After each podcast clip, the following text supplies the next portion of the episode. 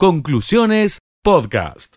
También está viajando hacia la capital provincial para eh, participar de esta movilización. Y nosotros vamos a charlar con María José, que es una de las perjudicadas por estos créditos. Ella es de, de Córdoba Capital y nos va a trazar un panorama sobre la situación de un tema que evidentemente no encuentra una solución ya desde hace unos cuantos años. María José, muy buenas tardes. Te saludamos aquí en Radio Villa María, Alejandra León y Martina Lanís. ¿Cómo estás?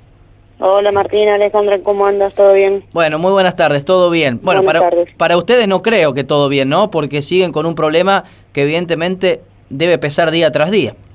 Sí, realmente es algo que es un infierno porque todos los días va aumentando, va aumentando el capital, va aumentando la deuda y no sabemos hasta qué punto vamos a llegar.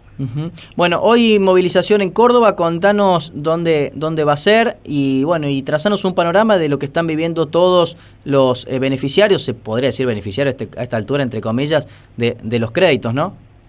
Sí, va a haber una movilización en la explanada de la catedral, en diagonal al banco hipotecario, eh, a las 19 horas. Eh, nosotros estamos acá en Barrio Procrear, en Liceo, Córdoba Capital. Eh, te comento cómo fue más o menos, eh, cómo es el panorama nuestro. Nosotros en octubre del año 2018 nos otorgan el crédito eh, en la urbanización del liceo. El banco nos otorgó 1.750.000 pesos.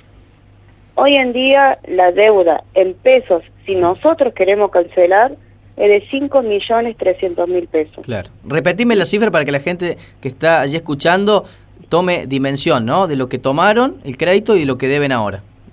Lo que tomamos en octubre del año pasado, firmamos contrato por un millón setecientos mil pesos. Claro. ¿Y ahora deben?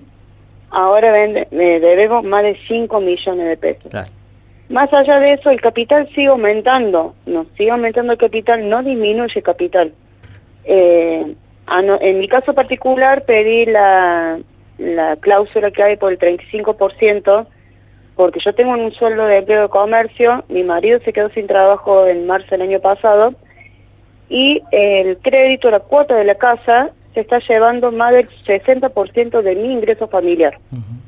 eh, el banco hipotecario, que es nuestro banco, eh, me dijo, o sea, me mandó un correo diciéndome de que me extendían la vida del crédito, pero me bajaban dos mil pesos la cuota. O sea, ¿de qué vale que me sigan extendiendo la cuota?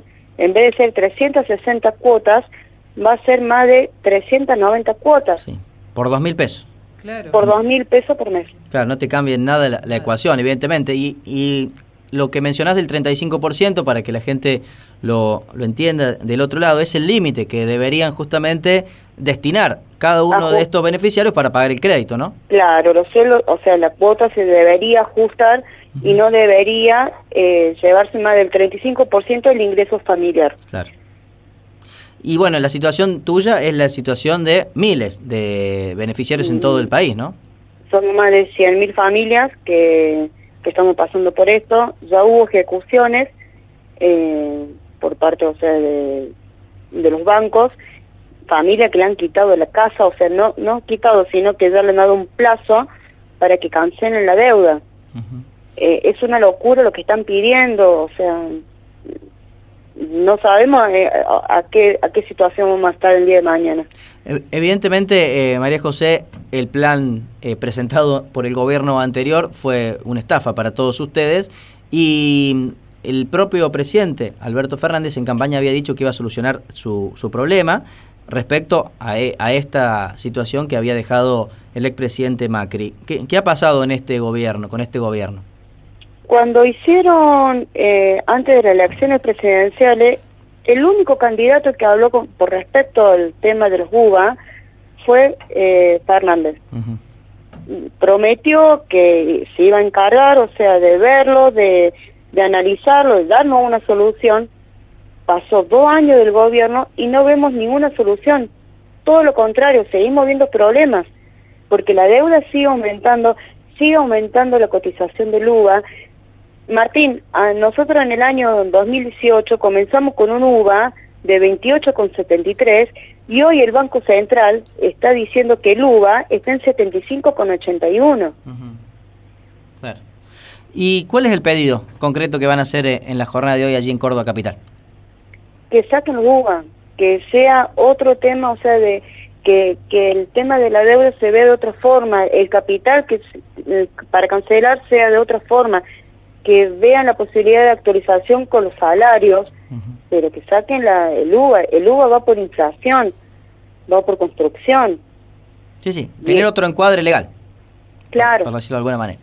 Exactamente. Bueno, eh, sabemos que hay gente de Villa María, de Villanueva, que están viajando hacia Córdoba Capital también. Recordemos que en Villanueva ya el Banco Nación ha intimado a una familia, ¿no? A, cumplir.